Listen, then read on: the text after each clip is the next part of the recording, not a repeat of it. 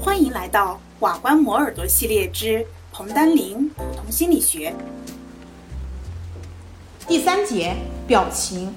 情绪是一种内部的主观体验，但是情绪发生的时候，又总是伴随着某一种外部表现。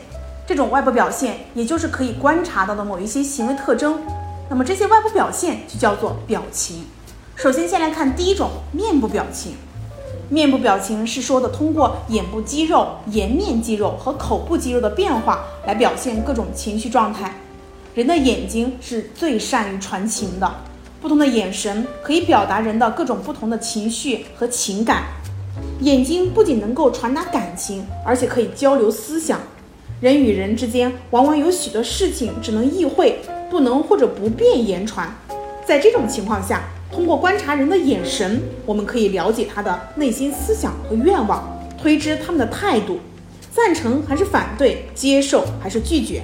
可见，眼神是一种十分重要的。非言语交往的手段，口部肌肉的变化呢，也是表现情绪的重要线索。比如说，憎恨时咬牙切齿，紧张的时候张口结舌，都是通过口部肌肉的变化来实现某一种情绪的。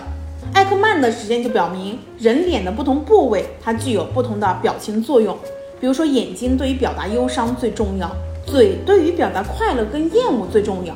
而前额能够提供惊奇的信号，眼睛、嘴、前额对于表达愤怒情绪很重要。汤姆金斯他假定我们存在着八种原始的情绪：兴趣、欢乐、惊奇、痛苦、恐惧、羞愧、轻蔑、愤怒，并假定每种情绪它都是在某一种先天性的皮层下神经的控制下出现的一种面部肌肉反应，因而有相应的面部表情的模式。面部表情的识别通常是向被试呈现各种面部表情的照片，让他们判断是何种情绪。达尔文在《人类和动物的情绪表情》艺术当中也认为，不同的面部表情是天生的、固有的，并且能为全人类所理解。当代的一些研究者为上述的观点提供了有力的支持。识别他人情绪的能力对于人类的生存也具有重要的意义。识别某一些情绪比识别其他一些情绪更重要。比如说，如果你知道某一个人在生气，你比知道某一个人愉快更有意义。情绪伴随着面部表情的变化，有一些变化是非常微小的。为了测量这些肌肉的自主活动跟情绪的关系，许多人就使用了面部电子眼动仪进行研究。研究结果表明。愉快、感兴趣和有吸引力等等的积极情绪会增强面部的肌肉活动，而发怒、沮丧、恐惧等等的消极情绪主要是前额区和眉间的活动。这就是第一个面部表情。第二个是姿态表情。姿态表情可以分成了身体表情和手势表情两种。身体表情是表达情绪的方式之一。人在不同的情绪状态之下，身体姿态会发生变化。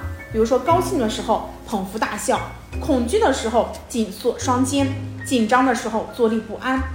手势常常是表达情绪的另一种重要的形式。手势通常和言语一起使用，表达赞成或者反对、接纳或者拒绝、喜欢或者厌恶等等的态度和思想。手势也可以单独用来表达情感、思想或做出指示。在无法用言语进行沟通的条件下，单凭手势就可以表达开始或者停止、前进或者后退、同意或者反对等等的。振臂高呼、双手一捧、手舞足蹈等等的手势，分别表达了个人的激愤、无可奈何、高兴等等的情绪。心理学家的研究也表明，手势表情是通过学习得来的。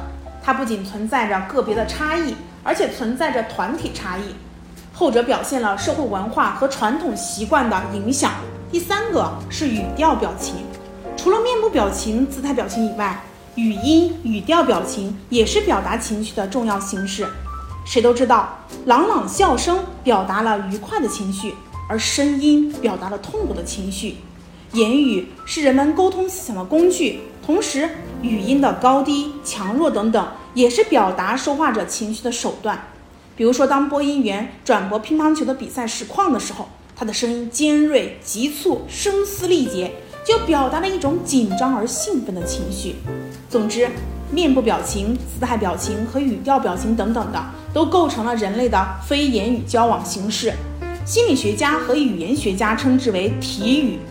人们之间除了使用语言沟通，达到互相了解之外，还可以通过由面部、身体姿势、手势以及语调等等构成的体语来表达个人的思想、情感和态度。在许多场合下，人们无法用语言，只要看看脸色、手势、动作，听听语调，就能够知道对方的意图和情绪。以上就是情绪的三种类型。第四个是感觉反馈。人们的情绪是通过面部肌肉、骨骼肌肉系统的活动来表达的。近几十年以来，人们发现身体的反馈活动可以增强情绪的体验。莱尔德进行过这样的一项研究，他要求被试假装微笑或皱眉来收缩面部肌肉，然后向被试呈现一系列的卡通片。结果表明，假装微笑组比皱眉组报告感觉更愉快，且认为材料更有趣。其他的一些研究也表明，假装的表情也可以让人体验到恐惧、悲伤、厌恶等等的。这说明面部表情可能激活和放大某一些情绪状态。表情通过大脑当中产生的生理变化，进而激活了情绪体验。表情当中的身体姿势也能提供感觉反馈，并影响人的情绪。